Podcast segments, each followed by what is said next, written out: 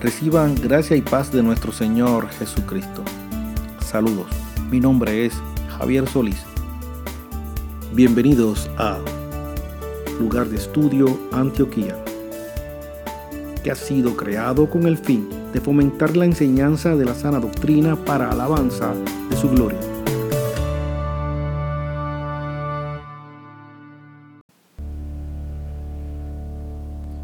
En el episodio anterior vimos que la palabra de Dios no solo es la declaración de su voluntad viéndola como un objeto, como una cosa, también es Él como una persona. Jesucristo es definido e identificado como la palabra, el logos, la palabra encarnada. Vimos también que Cristo es el hilo conductor de la metanarrativa bíblica que nos señala la revelación progresiva del misterio de Cristo y la obra redentora y pudimos observar que Él es la expresión exacta de la naturaleza de Dios. Así que cuando decimos que amamos a Jesucristo, tengo que amar las escrituras de igual manera, los mandamientos del Señor y sus preceptos de igual manera. Es algo que no podemos separar. La palabra señala hacia la palabra. Ahora bien, si le preguntara quién es Jesús, ¿qué diría? Un periódico digital independiente El Español, en una publicación del 24 de diciembre del 2019, escrito por DB, solo sus iniciales ya que así aparece, dice que el divulgador Néstor F. Márquez, el cual trabaja creando museos virtuales y producciones audiovisuales a través de los medios tecnológicos en red, asegura, y así lo dice textualmente, asegura que Yeshua fue un judío estudioso de la ley que fracasó en su empeño de comunicar que el fin del mundo estaba próximo y que fue ejecutado por ser un sedicioso contra la ley romana. Y añade de que desde el mismo momento de su ejecución, la figura de Jesús comenzó a mitificarse y a abandonar la evidencia histórica.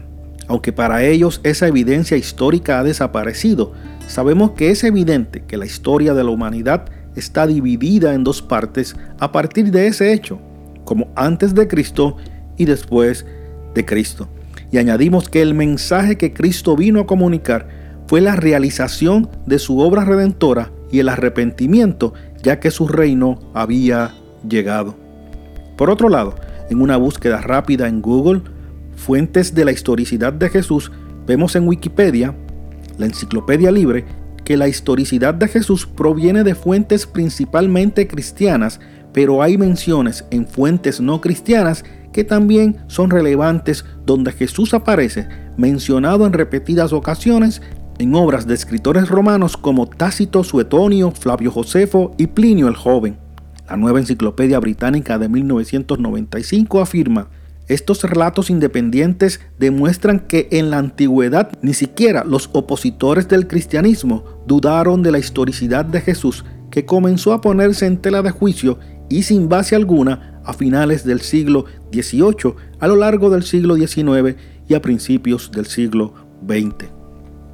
Podemos mencionar como uno de los ejemplos que el historiador judeo-romano Flavio Josefo en el capítulo 20 de un texto denominado tradicionalmente Testimonio Flaviano menciona indirectamente a Jesús al relatar la muerte de su hermano Jacobo, también conocido como Santiago.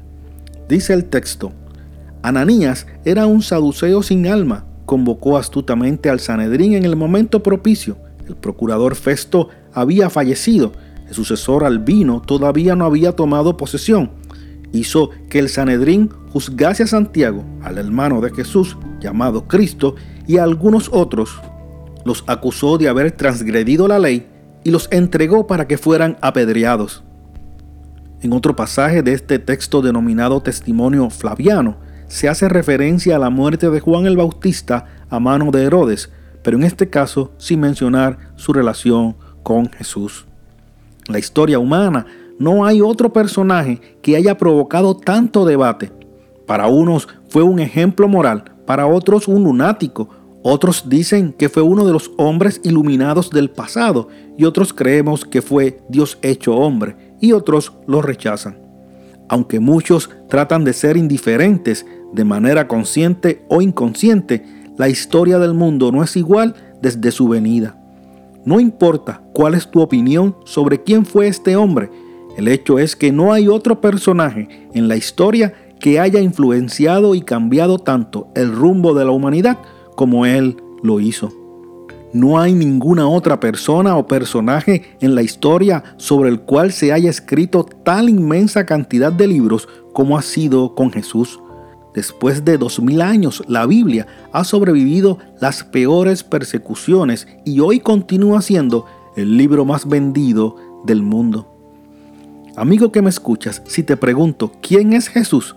¿Me hablarás del Cristo en la historia o del Cristo Redentor que transforma los corazones y las voluntades. Es vital entender lo que implica la vida, la muerte y la resurrección de Cristo para nosotros. Sobre este tema, esta piedra angular, estaremos examinando en los próximos episodios.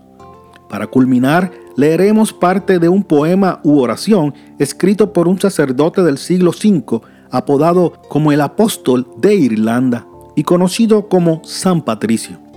Cristo conmigo, Cristo delante de mí, Cristo detrás de mí, Cristo dentro de mí, Cristo debajo de mí, Cristo sobre mí, Cristo a mi derecha, Cristo a mi izquierda, Cristo cuando me acuesto, Cristo cuando me siento, Cristo cuando me levanto, Cristo en la anchura, Cristo en la longitud, Cristo en la altura, Cristo en el corazón de todo hombre que piensa en mí, Cristo en la boca de todo hombre que habla de mí, Cristo en los ojos de todos los que me ven, Cristo en los oídos de todos los que me escuchan.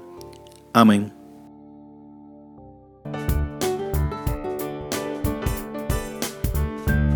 Si así desea hacerlo, puede comunicarse con nosotros a la siguiente dirección: antioquia.le@gmail.com Además recuerde suscribirse para recibir la notificación de nuevos episodios. Reciban gracia y paz de nuestro Señor Jesucristo. Gracias por acompañarnos.